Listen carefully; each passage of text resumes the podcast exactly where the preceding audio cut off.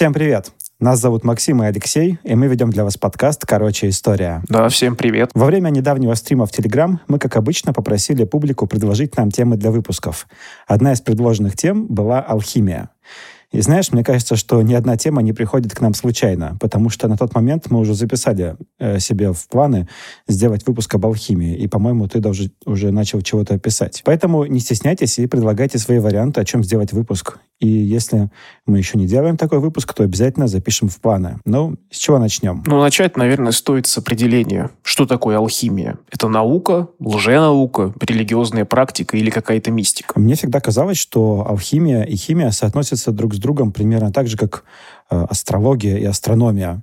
Есть ли что-то похожее на правду в этом утверждении? И действительно, алхимию можно рассматривать как предвестницу настоящей химии. И, собственно, многие ученые именно так и поступают. Тогда, конечно, это протонаука со всеми ее нюансами и погрешностями.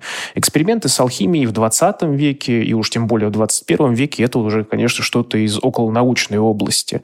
Даже, наверное, вот лженаучной. Если уж делаются тем более, если делаются утверждения в духе «ртуть укрепляет здоровье и приближает к вечной жизни». Ну, хотя, знаешь, ртуть может обеспечить путевку в вечную жизнь, а, особенно если ты верующий. Знаешь, если сделать э, экскурс э, в историю науки, то порой можно обнаружить, что люди, которые считаются э, на настоящий момент учеными, например, такие как Аристотель, вполне себе объясняли какие-то явления не очень жизненными конструкциями. Например, Аристотель э, предполагал, что э, гравитация, точнее, э, падение объектов на Землю вызвано тем, что э, все происходит из Земли и рано или поздно стремится к ней вернуться. Поэтому, когда мы отпускаем что-то, то оно неминуемо падает. В принципе, если бы таких утверждений не было, не было бы, наверное, и дальнейшей физики, потому что ученые идут путем проб и ошибок зачастую.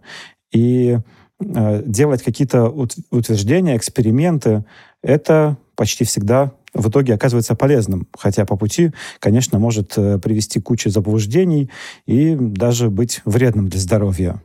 Я немножко забегу вперед. Вот ты сказал, что есть э, люди, персонажи исторические, которых мы очень часто рассматриваем с точки зрения современного понятия ученый. У нас будет один такой человек, я забегу чуть-чуть вперед, ну, он уже потом даже, можно сказать, под конец выпуска, будет очень-очень известный, и я думаю, некоторые даже удивятся, о ком пойдет речь, что он занимался алхимическими опытами и практиками. Надо сказать, что на самом деле алхимия – это все-таки ну, что-то значительно больше химии. Химия все-таки изучает свойства веществ, то, как эти вещества взаимодействуют, превращаются друг в друга. А вот алхимик, получается, изучает саму сложную природу мира, пытается проникнуть в суть вещей, для того, чтобы в первую очередь духовно усовершенствоваться. Ну, можно сказать, приблизиться на одну ступень к Богу.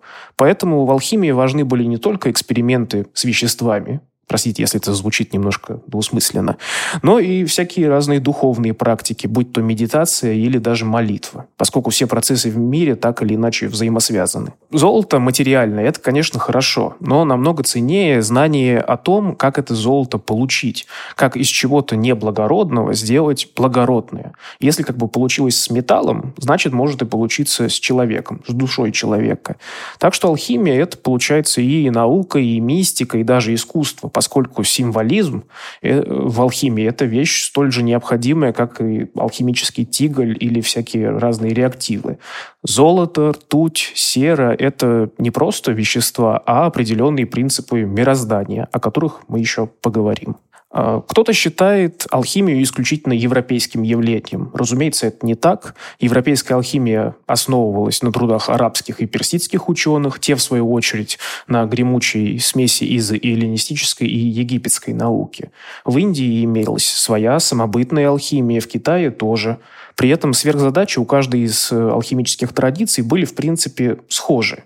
Ну, то есть познать природу вещей, преодолеть границы человеческого бытия, улучшить тело и душу. А вот методы были разные, но не всегда. Ты, ты сказал про Китай, и я вспомнил э, одну книгу. Я помню, как, будучи еще школьником, э, читал ее. Там было о творческом пути одного даосского монаха, и буквально на каждой странице книги встречалась фраза «выплавление внутренней пилюли». Причем она э, употреблялась в таком контексте э, постоянно неожиданном, что непонятно, где и как эта внутренняя пилюля выплавляется. То ли это медитативная физкультурная практика, то ли нужно на самом деле работать с реагентами, потому что в книге приводится рецепт этой пилюли, в которой включены реальные названия металлов и их пропорции. В общем-то, кажется, так обстоят дела в любой алхимии. Процесс изменения материи понимается алхимиками не просто как природное явление, при помощи которого мы можем получить нужное нам вещество, но как способ заглянуть внутрь этой природы, причаститься ее мудростью. Вот говорю, как, как будто бы я внезапно осознавшийся и просветлившийся человек. Ссылочки на курсы никакие не будет, конечно. Да, можно, можно сказать, человек просветленный, идущий к реке. На самом деле алхимия и религия, они ну, взаимосвязаны. То есть нельзя прям совсем уж откровенно отделять одно от другого. Может показаться, например, что в той же Европе католическая церковь только и занималась тем, что преследовала алхимиков. Ну вот у нас есть, например, такой человек, Альберт фон Больштедт или Альберт Великий. Он богослов, теолог, учитель Фомы Аквинского, это вообще основатель католической схоластики. Э, он занимался алхимией, ну, по крайней мере, ему приписывают много алхимических трудов и открытий. И если фигура Альберта алхимика еще вызывает споры, то вот другой пример. Роджер Бекон, монах-францисканец, вот он точно занимался алхимией и посвятил изучению алхимии достаточно много времени. Э, в итоге, конечно, его все-таки обвинили в ересе, но не за алхимию, а за то, что он критиковал духовенство. И как бы вот подобных примеров можно найти очень много, было бы желание. Хотя, разумеется, было немало алхимиков, которые пострадали именно из-за своей работы из-за своей профессии. В золотой век ислама на Ближнем Востоке тоже культивировались идеи учености, просвещенности, так что алхимики чувствовали там себя достаточно свободно. А, главное, палку не перегибать. Поэтому, например, мусульманские ученые старались именно изучать материальный аспект алхимии. Ну вот, например, тот же Авиценна видел пользу алхимии в медицине. В Китае так вообще алхимические практики получили широкое распространение, во многом потому, что они развивались в контексте даосизма, одной из основных, наиболее близких и понятных народу Китая религий. Еще одно заблуждение касательно алхимии кроется в том, что ну, люди часто думают, что алхимики занимались какой-то ересью, вот, в самом плохом смысле этого слова. Ну, там то золото искали, то гомункулов выращивали, выращивали. Конечно, как бы было не без этого, и среди алхимиков встречались разного рода шарлатаны, но как бы тем не менее, бумагу, порох, компас изобрели как раз-таки алхимики. Множество веществ вроде цинка, соляной кислоты открыли алхимики. А известный принцип э, «все яд и все лекарство», то и другое определяет дозу, как бы тоже принадлежит алхимику, Парацельсу, одному из вообще величайших реформаторов медицины и фармакологии. Теперь, наверное, стоит поговорить немного о названии. Вот. Насчет того, почему алхимию называют алхимией, до сих пор идут споры. Вероятно, происхождение слова так и останется вот такой нерешенной загадкой. Вопрос этот, конечно, интересный, но в контексте влияния алхимии на историю лично мне кажется малозначительным. Как бы тут приведу поговорку Дэнси Алпина, неважно, какого цвета кошка, лишь бы она ловила мышей. А, слог «аль» вроде бы как указывает на арабское происхождение слова, а «кем» происходит от «такемет», а, так древние египтяне называли свою страну – «черная земля». А, не потому, что там повсюду жили чернокожие, а из-за плодородных илистых берегов Нила. Алхимическая традиция Европы и Ближнего Востока как раз вот зарождалась в Египте во времена после Александра Македонского. У египтян, в принципе, имелся богатый практический опыт химии, медицины, и вот он наслоился на греческую мысль о природе вещей, в частности, Аристотеля. Центром алхимического знания сделалась Александрия с ее библиотекой, которая была не просто хранилищем книг, но и местом для всякого рода экспериментов. А, история Александрийской библиотеки у нас посвящен отдельный выпуск, так что выдаваться в подробности, я думаю, мы не будем. Хотя, знаешь, об одном интересном факте все-таки можно сказать. А, в третьем веке нашей эры Римская империя вступила в эпоху затяжного кризиса. Там войны, бандитизм, разгул преступности, сепаратизм, развал экономики. Ну, в общем, все такие вот составляющие антиуспеха. На какое-то время Александрия попала под власть Пальмирского царства. Но император Диоклетиан прекратил это и вот процесс возвращения сопровождался, как это вот по доброй традиции, небывалым погромом и разорением. досталось и Александрийской библиотеке. Причем некоторые книги Диоклетиан приказывал сжечь целенаправленно. Ему рассказали, что местные алхимики знают секрет изготовления золота. Вот. И тут, казалось бы, как бы джекпот. Можно производить столько золота, сколько хочешь. Но нет, император подумал иначе и решил, что тайны производства золота могли выйти из-под контроля, и тогда бы это добило полуживую экономику империи. Итог как бы один, ценные книги сгорели, а алхимикам на какое-то время вообще запретили работать. Нельзя исключать, что во всей этой истории есть доля выдумки, но с ней как минимум стоит ознакомиться, потому что все же знают, что в Александрийской библиотеке хранилось очень много тайных знаний, которые были утрачены. И все они, ну, может, не все, а большинство либо сгорели, либо утонули. В общем, сгинули во тьме веков. Это, если что, ирония. Ну, то есть, как бы, да, утрачено много действительно интересных экземпляров книг, но вот степень содержащегося в них тайного знания вызывает определенные вопросы. До наших дней дошло мало имен александрийских алхимиков. Считается, что одним из первых, если не самым первым, был Болос из Мендеса. Он изучал серебро, золото, первым сформулировал идею трансмутации металлов. Это если мы говорим с точки зрения доказательной истории. Э, легенды же гласят, что первым алхимиком был Гермес Трисмегист. Не то божество, не то пророк, мудрец, подаривший людям сакральные знания о мире.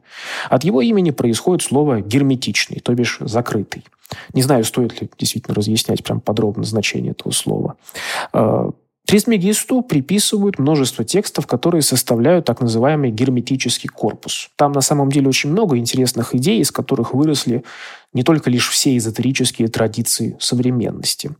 Главным же из всех трудов Гермеса была изумрудная скрижаль. Это небольшой текст, который в сжатой форме знакомит нас с герметическим представлением о мире – ну, как бы, почему изумрудные? Ну, по одной версии текст действительно был написан на изумрудной табличке, а вот по другой за изумрудную табличку сошли зеленые листья деревьев. Тут уж как кому нравится. А, сперва может показаться, что текст скрижали не имеет какого-либо отношения к алхимии, даже при всей своей насказательности. Но стоит только приглядеться, как все потихонечку встает на свои места. А, там есть, например, такие вот слова – то, что наверху, аналогично тому, что внизу. Этот принцип тождественности макромира, условно говоря, Вселенной, и микромира, то бишь человека. Человека и того, что находится внутри него. То есть получается, что ремесло на земле аналогично ремеслу на небесах. И мы не просто ищем, как бы превратить свинец в золото, а мы пытаемся раскрыть тайну превращения, как я уже говорил, чего-то временного, чего-то с изъянами в нечто безупречное. А, в изумрудной скрижали уже появляются Солнце и Луна, важнейшие символы в алхимии. Опять же, это не просто небесные светила, но определенные принципы мироздания. И таких принципов в тексте очень и очень много. Например, из скрижали можно узнать, как получить философский камень. В целом же поиск и расшифровка тайных смыслов зависит от воображения человека и того, насколько сильно он овладел синдромом поиска глубинного смысла. Разумеется, изумрудная скрижаль не дошла до нас в оригинале. Вроде бы она и весь герметический корпус появился в Александрии, где-то в IV веке нашей эры. Потом пошли переводы на арабский, возможно, какие-то доработки, комментарии, и в итоге она пришла в Европу, где с герметическими текстами тоже, по всей видимости, хорошо поработали. Но это уже более детальная история, которой сейчас, думаю, нам не стоит обращаться. Если Гермес Трисмегист – личность легендарные, то вот э, Аристотель вполне себе реальный персонаж истории. Как бы, причем здесь Аристотель, вот, не знаю, э, предполагал ли ты, когда приводил в пример Аристотеля, что мы поговорим о нем, э, он здесь при том, что именно на его теории первого элемента строилась алхимия. Конечно, и до Аристотеля выдвигались концепции неких изначальных элементов природы. Но вот так сложилось, что именно его труды наилучшим образом подошли алхимикам, хотя и их впоследствии дорабатывали и переосмысляли. Вкратце о мире по Аристотелю. Есть воздух, вода, земля и огонь. Есть пятый элемент – эфир. И вот из всего этого построена Вселенная. Где-то больше огня, где-то больше Земли. И чтобы превратить одну субстанцию в другую, надо лишь поменять пропорции. Достаточно как бы легко на словах, но вот на деле это как бы сложновато. Какое-то время казалось, что ответом на вопрос станет ртуть. Вроде бы металл, а вроде бы и жидкость. Э, добавишь ртуть к другому металлу, и появится новый сплав – амальгама. Чем тебе не трансмутация. Поэтому изучению ртути стали уделять особое внимание, что в Александрийские времена, что во времена Золотого века ислама. Э, например, известный алхимик Джабир ибн Хаян, или Гебер, как он известен в Европе, в итоге разработал ртутно-серную теорию происхождения металлов. Он полагал, что в основе всех металлов лежит, как это ни странно, ртуть и сера. Опять же, это не просто вещества, но философские принципы. Ртуть – это принцип металличности, сера – принцип горючести. Эти принципы находятся в недрах Земли, соединяются в разных пропорциях и образуют известные металлы. А, тоже золото – это сплав чистой ртути и чистой серы.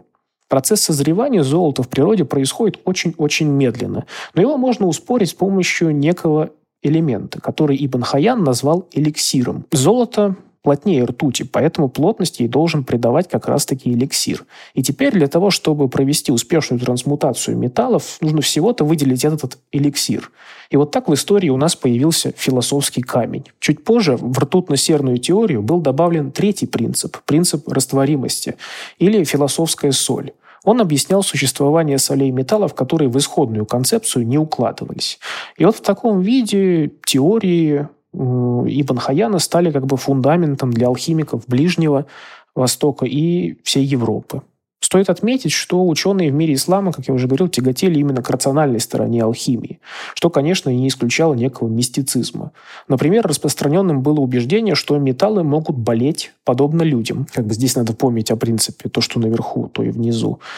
И тот же свинец есть в какой-то степени приболевшее золото, и его можно излечить с помощью эликсира.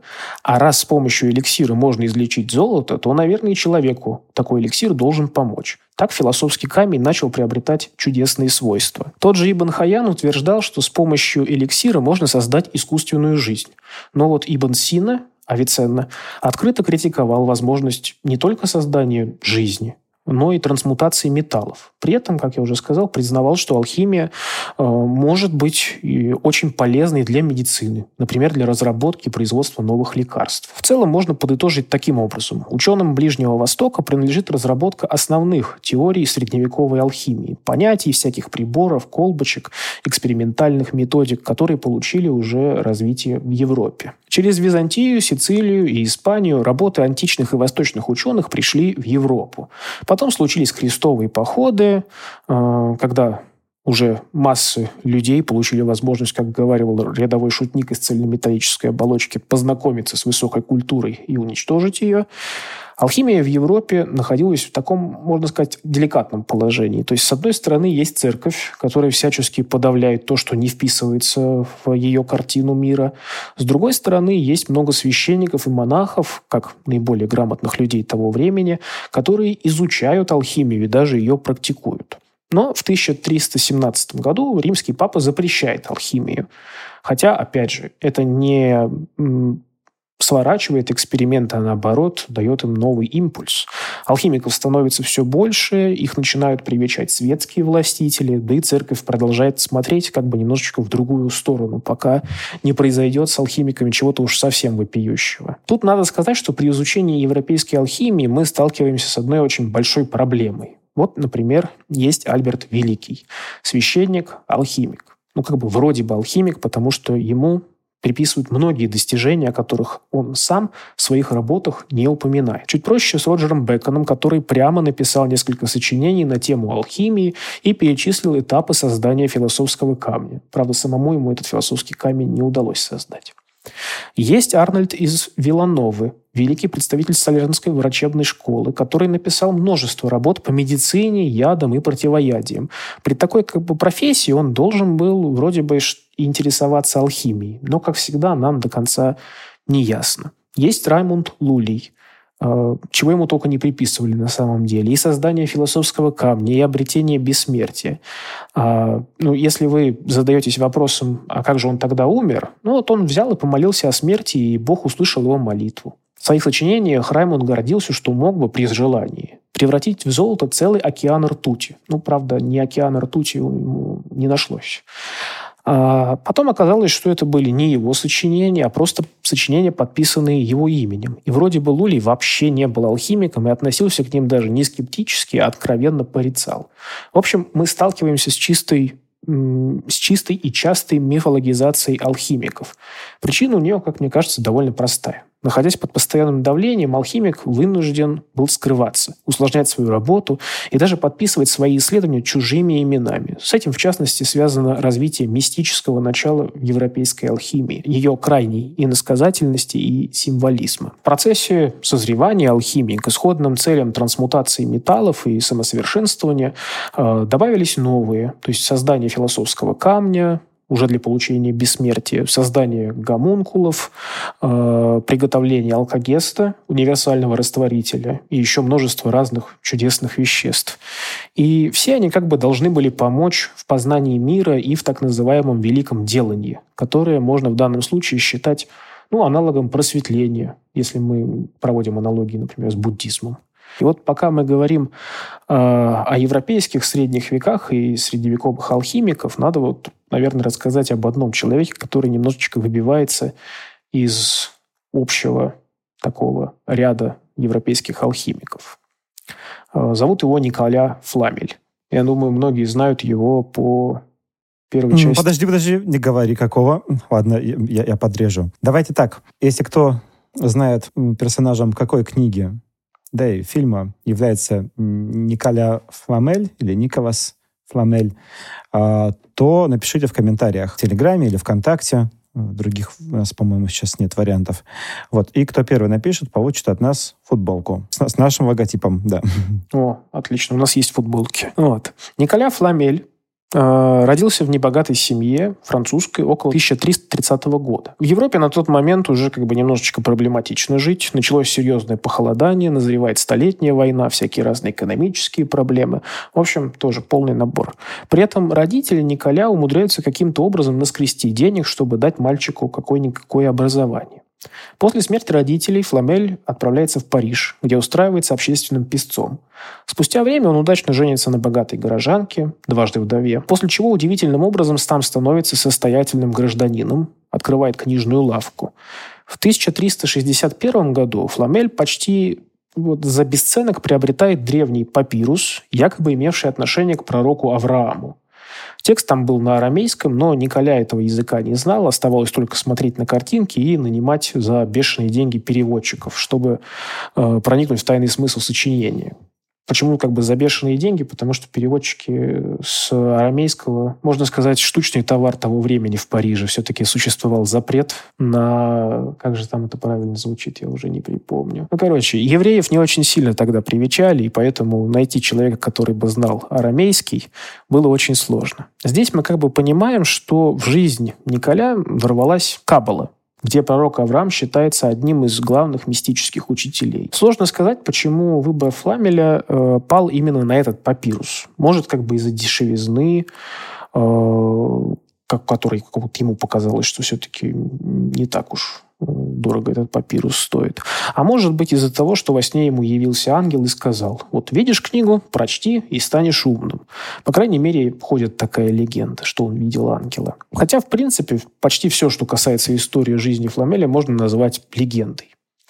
20 а, лет Николя пытается расшифровать секретный код книги Авраама. Но, наконец, понимает, что ему все-таки нужен знающий человек, не просто смыслящий в арамейском языке, но тот, кто все-таки обладает хоть какими-то сакральными знаниями. А, вот евреев во Франции было не так много, поэтому надо было и поехать в Испанию. И Николя поехал, нашел там специалиста, который помог ему в расшифровке. И именно тогда, вот, собственно, и возникает миф о том, что Фламель познал алхимический дзен и смог приготовить философский камень. А, в 1382 году Николя Фламель всего за несколько месяцев скупает в Париже три десятка домов и земельных участков – что только подогревает слухи о том, что он все-таки что-то, наверное, открыл и научился добывать золото чуть ли не из воздуха. Он занимается меценатством, вкладывается в строительство госпиталей и часовен. Королевские чиновники вроде бы даже пытались провести расследование, чтобы понять, откуда у Фламеля деньги. И, конечно же, попытаться эти деньги изъять в пользу государственной казны, которая, как мы знаем, всегда находилась в полупустом состоянии. Но в итоге расследование ни к чему не привело, и сыскари ничего не нашли. Э, Фламель умер бездетным и завещал все свое имущество церкви. Его тело вместе с телом супруги тоже которая занималась алхимическими практиками, покоится сейчас где-то в катакомбах Парижа. Хоть, ну, как бы, хотя есть легенда, э, что Фламель инсценировал свою смерть и отправился путешествовать по миру, с пользой проживать свое бессмертие. Ну и как бы то ни было, жизнь Фламеля продолжилась уже в качестве персонажа, скажем так, персонажа городских легенд и художественных произведений. Тут надо сделать нам небольшой перерыв из западной алхимии и отправиться на восток, конкретно в Китай. Алхимия там развивалась, как я уже говорил, в контексте даосизма и была поделена на два направления – внешнюю и внутреннюю – вэйдань и нейдань, соответственно. Это значит, что ты, наверное, сейчас расскажешь как раз про выплавление внутренней пилюли, не как ее выплавить, а что же такое, вот, э, то, что я уже упоминал в начале выпуска. Насчет внешней и внутренней алхимии очень трудно сказать, какое вот из этих направлений возникло в Китае первым. Есть достаточно убедительные доводы за каждую из сторон, и мы на этом вопросе, наверное, не будем концентрироваться. Оба направления даосской алхимии ставят своей целью достижение бессмертия через постепенное преобразование, преображение человеческого организма. Такие вот можно сказать, древние идеи о трансгуманизме и постчеловеке. Кстати, есть теория о том, что именно из Китая и Индии в арабский мир пришли идеи о продлении жизни, о бессмертии, из которых, собственно, выросли поиски философского камня эликсира. А внешняя алхимия решает задачу с помощью различных субстанций, преимущественно металлов. Ну, почему металлов? Потому что металлы долговечные, намного долговечнее всяких там трав и корешков. Поэтому китайские алхимики искали способ не просто изготовить, скажем, золото, вот, но и заменить этим золотом несовершенные элементы в человеческом теле. А, эликсир жизни пытались получить, экспериментируя с ртутью, свинцом, серой и, конечно же, киноварью, которые приписывали ну, просто сказочные свойства. Получившиеся составы тестировали на себе, даосские алхимики, и на добровольцах. А, внешняя алхимия известна как минимум с эпохи сражающихся царств в Китае. Это получается, ну, условно говоря, с IV века до нашей эры.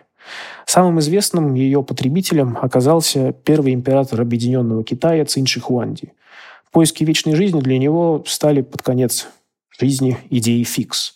Но у него не получилось. Какое-то время он принимал ртутные пилюли, но те подорвали его здоровье очень сильно. Причем как физическое, так и психическое, обострив и без того чудовищную паранойю. Император, в общем, как бы и без этого добродушным характером не отличался. Но, в общем-то, эти таблеточки его окончательно подкосили. Между тем, даосизм завоевывал умы народа, становился все больше похожим не на философское учение, каким он был изначально, а на вполне себе такую типичную религию с пантеоном божеств, патриархов и святых. Он ложился на благодатную почву и не без активного участия даосских наставников. Во втором веке нашей эры проблемы у китайского государства росли как снежный ком, и все они усугублялись адской коррупцией во власти власти. Причем на всех ее уровнях. Центр не особо хотел решать вопросы в провинциях, провинциальные чиновники старались не особо отсвечивать центру. К тому же природа разбушевалась. Где в таких ситуациях искать спасение простому человеку? Ну, как бы, конечно же, в религии. И даосские проповедники заботливо подставляли плечо нуждающимся, а заодно и рассказывали, кто виновник всех проблем э, и что с этим делать. Так началось восстание желтых повязок. С него стартовала эпоха смут, которая закончилась только спустя несколько столетий. Там было Троецарствие, война восьми князей, эпоха северных и южных династий. На фоне творящегося кошмара идея обретения бессмертия или хотя бы продления хоть какого-то вот улучшения своей жизни пользовались заслуженным спросом. Так по всему Китаю стали распространяться психоактивные настойки и всякие разные порошки, которые по сути своей были наркотиками. И варили всю эту бурду алхимики. Кстати, наркотики – это очень плохо, чтобы вы знали. А потом на фоне всеобщего хаоса к власти пришла династия Тан.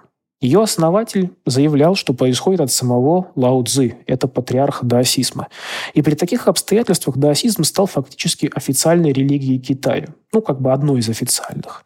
И внешняя алхимия расцвела просто, ну, вот таким вот прям пышным цветом. Императоры династии Тан активно прибегали к помощи даосских алхимиков. А потом умирали в мучениях, потому что пилюли бессмертия особо не помогали им.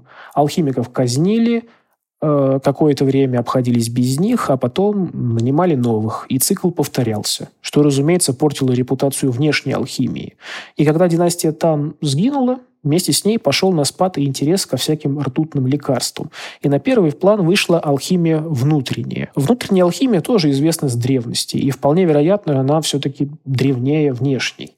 Первые даосские мудрецы прибегали к практикам, которые мы бы сегодня назвали ну, здоровым образом жизни. Ну, там, не переедай, будь умеренным в своих желаниях и все в таком духе. Потом в дело пошли духовные практики, медитации, физические упражнения, особенно дыхательные, ибо они гоняют энергию по организму человека. Были строгие диеты. Со временем адепты внутренней алхимии начали рассматривать трактаты по внешней алхимии как символические. Э, речь у них как бы уже идет не о конкретных металлах, а о внутренних органах, энергетических каналах, всяких энергетических меридианах, жизненных соках и тому подобном. Ну, то есть не надо заливать в себя реальную киноварь, э, но нужно, грубо говоря, культивировать в себе энергию киновари. Серьезную роль во внутренней алхимии сыграли ритмы природы, это смена сезонов, дня и ночи, фазы Луны, движение планет, созвездий. Успехов в самосовершенствовании можно было достичь в согласии с этими ритмами. Поэтому книга «Перемен» и «Дзин» э, приобрела статус, ну, можно сказать, must-have для любого алхимика. В принципе, э, внутреннюю алхимию Нейдань прекрасно как бы используют и сегодня. Ну, как бы не само по себе отдельные, наверное, ее элементы и практики. Я думаю, многие из наших подписчиков, слушателей хотя бы краем уха слышали о цигун. А в отрыве от даосской традиции его как бы можно назвать особой такой вот дыхательной гимнастикой. Вернемся в Европу, но уже не средних веков, а эпохи Ренессанса. И там у нас происходят очень интересные вещи. Алхимическая традиция начинает делиться на два направления. Ну, скажем так, магическое и рациональное принципе, зачатки такого разделения наблюдались задолго до 15-16 века, но именно тогда они стали проявлять себя наиболее явно. Рациональное направление алхимии состояло из множества течений. Самыми значительными, наверное, были техническая химия и ятрохимия. Техническая химия концентрируется на прикладных свойствах металлов и минералов. Ну, например, на том, как улучшить порох, повысить качество выплавляемых металлов. Акцент в ней делался на максимально точном описании химических процессов и экспериментов, чтобы потом можно было масштабировать их результаты. Думаю, понятно, что основная область применения технической алхимии стала развивающаяся промышленность Европы, ну и военное дело. А, ятрохимия, или иногда ее, ну, я, может быть, и достаточно часто называют спагерией, занималась проблемами здоровья и долголетия. И тут как бы нужно лечить не металлы, нужно лечить человека и прилагать все возможные усилия для этого. Это главный, э, можно сказать, гимн всех ятрохимиков. Яркие представители, по сути, основатель вот этой вот направления, этой школы, это, Фи, это Парацельс. Я не буду произносить его полное имя, потому что я боюсь сломать язык. Парацельс родился 17 декабря 1493 года в Швейцарии. Медицинское образование он получил в итальянской Феррари. Он много путешествовал по Европе, правда, не в качестве туриста, а в качестве военного врача, вечного студента, любознательного наблюдателя. Везде он старался изыскивать новые знания, общался с лекарями, алхимиками. Несколько раз он пытался остепениться, где-нибудь осесть. В той же родной Швейцарии, например. Но у него это не всегда получалось. Где-то городские власти гнали его из-за того, что он читал лекции по медицине не на латыни, а на немецком. Как бы помним, у нас тут в самом разгаре реформация. Э, где-то местные врачи встречали Парацельса в штыки из-за методов, которыми он лечил людей. В общем, ну, вся его жизнь была беспокойной и прошла в скитаниях. И не сказать, чтобы он сильно тяготился такой участью. Кому-то может показаться странным, но медицина Парацельса основывалась как раз на ртутно-серной теории. Главное, за что ратовал доктор Парацельс, он отвергал галеновскую теорию гуморов, отказался от кровопусканий и слабительных, которыми раньше лечили людей в соответствии с представлениями Галена о болезнях. А, в здоровом человеке ртуть, сера и соль находятся в балансе. У больного этого баланса нет. Поэтому первостепенные цели – это вернуть равновесие элементов. И для этого необходимо, ну, помимо препаратов растительного происхождения, использовать всякого рода минералы. Так он разработал принцип «все есть яд, все есть лекарство, важна доза». И, знаешь, у него действительно получалось лечить людей, что, разумеется, замечали.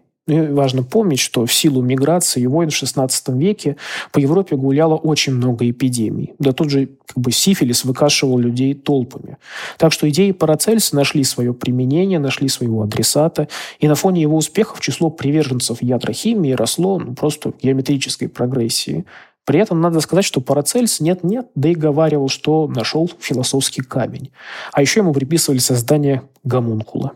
Под конец жизни Парацельс все-таки нашел пристанище в Зальцбурге, куда он приехал в 1541 году. Но прожил он там недолго. 24 сентября 1541 года на него напали бандиты.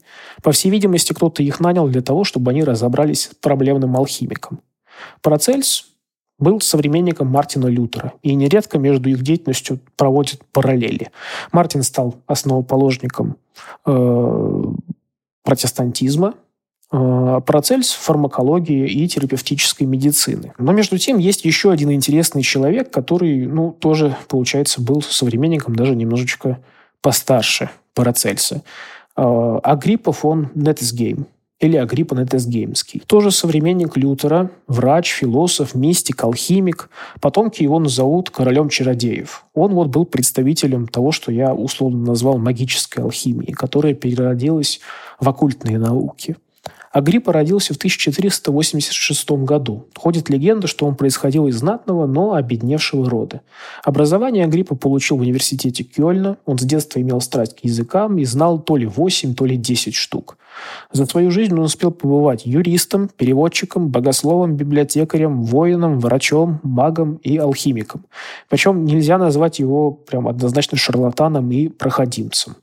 Э, когда Агриппа, например, поехал в Италию на войну, то он не отсиживался по тылам, а вполне себе э, шашкой на голову воевал, за что, собственно, и получил от императора самого чин капитана и рыцарский титул.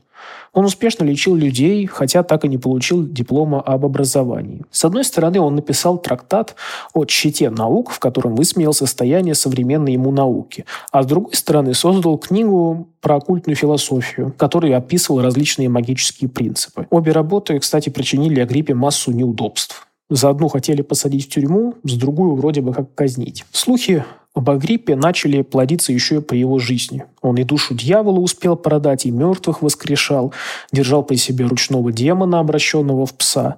Ну, как бы тут мух от котлет очень сложно отделить. Но точно можно сказать, что Агриппа фон Неттесгейм оказался крайне неординарным человеком для своего времени, даже если поставить его в один ряд с другими алхимиками, магами и учеными. А, а еще он был феминистом. Наверное, правильно будет так его назвать. Вот что он, например, писал о женщинах. Женщина настолько превосходит мужчину, насколько смысл данного ей имени превосходит смысл имени мужчины. Ведь Адам значит «земля», Ева же переводится «жизнь». Понятие жизни объемлет понятие земли. Посему женщину следует предпочесть мужчине. Кстати, у Валерия Брюсова есть замечательная приключенческая книга «Огненный ангел». Агриппа там один из персонажей. Как бы я всем ее советую почитать, если кому-то интересны мои советы. XVI а, век стал веком триумфа алхимиков. Не только потому, что они добились значительных успехов в своем деле. Их увидели власти, и их перестали стесняться. Монархи Европы открыто держали при своих дворах алхимиков и астрологов, не особо заботясь о том, а что же скажет церковь на данный счет. У той же Екатерины Медичи имелись специалисты по тайным наукам. Один так вообще выписанный ей из родной Италии. При Елизавете I английской служил Джон Ди, который вообще сделал, наверное, самую успешную карьеру из придворных алхимиков. Но дальше всех пошел император Священной Римской империи Рудольф II. Свою любимую Прагу он превратил в настоящий город чудес. Рудольф II происходил из ветви австрийских Габсбургов. Юношество он провел в Испании, где воспитывался в строгих католических традициях. Рос он очень умным, любознательным, но крайне меланхоличным. Сложно определить, какой формой депрессивного расстройства страдал Рудольф. Но то, что оно у него было, сомневаться не приходится. Рудольф был приветлив, мог легко находить общий язык с людьми, но долгое общение его тяготило. В 1576 году Рудольф стал императором Священной Римской империи. И сразу стало понятно, что на эту роль он ну, как бы не вполне годится. И ладно, что у него не было политического опыта, как бы все-таки есть советники, которые могли бы ему помочь. Ему не хватало решительности, его в ненужные моменты одолевала робость. И ситуация ухудшалась год от года. Он устранялся от принятия важных государственных решений, находил надолго уходил в себя, свой придуманный мир. Иногда, как пишут, император даже подумывал о самоубийстве, что для ревностного католика, по крайней мере, в традиции католической, это, ну, такое себе дело. Рудольфа настолько сильно заели родственники и проблемы в Вене, что традиционной столице австрийских Габсбургов, что он перенес свой двор в Прагу и стал обустраивать город как свою тихую гавань, в которой ему было бы комфортно. А Прага, кстати, в те времена была протестантской. К себе в Прагу Рудольф приглашал алхимиков и чародеев со всей Европы. Приходили к нему и шарлатаны, и вполне себе способные люди. Искали философский камень, но больше всего Рудольфа интересовала трансмутация золота. Я как бы в Праге не бывал, но пишут, что там до сих пор в музее города можно найти монеты, на которых написано «Сделано в лабораториях Рудольфа II», то есть якобы из алхимического золота. Астрологи и астрономы тоже были частыми гостями в Праге Праге э, Рудольфа II. Среди них наиболее известные это такие персонажи, как Тихо Браге и Йоган Кеплер. Первый проводил высокоточные наблюдения за звездами, а второй на основе трудов Браге сформулировал законы движения планет. То есть вполне себе такие серьезные ученые люди. Пишут, что Рудольф II имел связи с раввином Левом или Львом, который возглавлял еврейскую общину Праги. Это тот самый человек, который, по легенде, создал голема и вообще способствовал развитию Каббалы. А еще Рудольф был страстным любителем искусств и меценатом. Его коллекция картин и книг имела много, мало равных в Европе. Правда, там 30-летняя война очень много из его наследия похоронила. Когда Рудольф пытался быть серьезным правителем, его преследовали неудачи, и в итоге его правление закончилось печально для э, Священной Римской империи, Венгрии и Праги. Это я про 30-летнюю войну. Потихоньку, полегоньку научные знания накапливались в Европе, но совсем магическим расставались магическим в кавычках, расставались достаточно долго.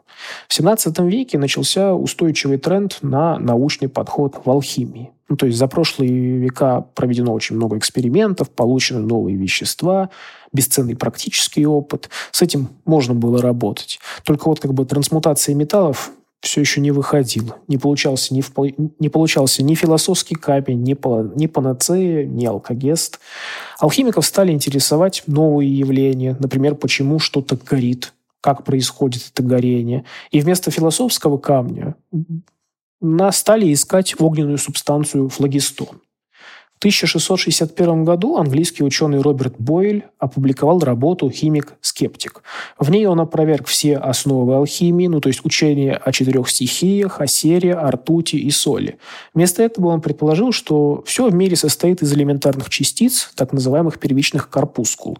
И в теории любое вещество можно разложить вот на такие элементы. Конечно, процесс становления химии как науки был долгим. И те же современники Бойля еще питали иллюзии о трансмутации металлов. Например, Исаак Ньютон.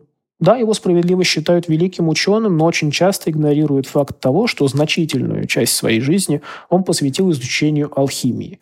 И он верил в то, что золото можно получить искусственно. Как бы степень этой веры Сложно определить. Но, например, пишут, что Ньютон, будучи управляющим монетным двором Англии, внес в парламент законопроект, запрещающий разглашение способов трансмутации металлов. Зачем это было сделано? Ну, возможно, ученый просто таким вот образом перестраховывался, а возможно и нет. В XVIII веке многие ученые внесли свой вклад в химию. Среди них и наш соотечественник Михаил Ломоносов, а вот француз Антон Лавуазье фактически основал химию в том виде, в каком мы знаем ее сегодня. Со всей номенклатурой веществ, соединений, с правилами экспериментов и всего такого. Ну и, казалось бы, все. В крышку гроба алхимии вбит последний гвоздь. Но алхимические опыты проводились и в XIX, и даже в XX веке. Но потом стало ясно, что золото можно получить разве что в ядерном реакторе, но кому оно надо, такое золото. Затраты энергии колоссальны, да и можно устроить ядерную катастрофу. Хотя надо сказать, что всякого рода алхимические байки до сих пор гуляют по просторам интернета. Ну, хотя бы взять ту же самую пресловутую красную ртуть, которую можно использовать и для начинки ядерных бомб, и в лазерах, и в гаусс-пушках. Получилось какой-то такой fallout. Сейчас ученые э, сконцентрированы на поиске других э, результатов, других целей. Э, например, холодный термоядерный синтез. Не все считают это возможным, но многие считают. Почитайте, кстати, интересные концепции, но это я уже немножко э, отрываюсь от темы истории. Спасибо, что слушаете нас. Э, спасибо, что подписываетесь. Огромное спасибо всем, кто подписан на нас э, на Бусти. Вот вроде как в Apple мы выложим сегодняшний послекаст, э, вот Apple, как называется, подкаст плюс, как это, расширенная подписка. Ну, в общем, не знаю сейчас, как это называется. А если слушаете нас в Apple а статистика говорит, что в основном нас слушают с Apple Podcast, то посмотрите, а, там должна появиться возможность подписаться. Если нет, то появится вот буквально в ближайшее время. А, и пишите комментарии, приглашайте друзей. Мы очень-очень вам благодарны а, за любую обратную связь э, и если у вас есть, э, если вы хотите нас поблагодарить, то, наверное, самый простой доступный способ — это оставить комментарий в любом месте, где вы нас слушаете. Это очень поможет нам в продвижении. А, а если вы хотите поблагодарить нас больше, чем комментарием, то, то мы, конечно, будем очень рады э, вашим донатам на Бусти и в Apple Podcast. Спасибо, что слушаете. Сейчас мы э, перейдем после каст, где обсудим э, так что мы обсудим. Я расскажу про багдадскую батарейку. Ну а так, в целом, всем пока. Да, всем пока.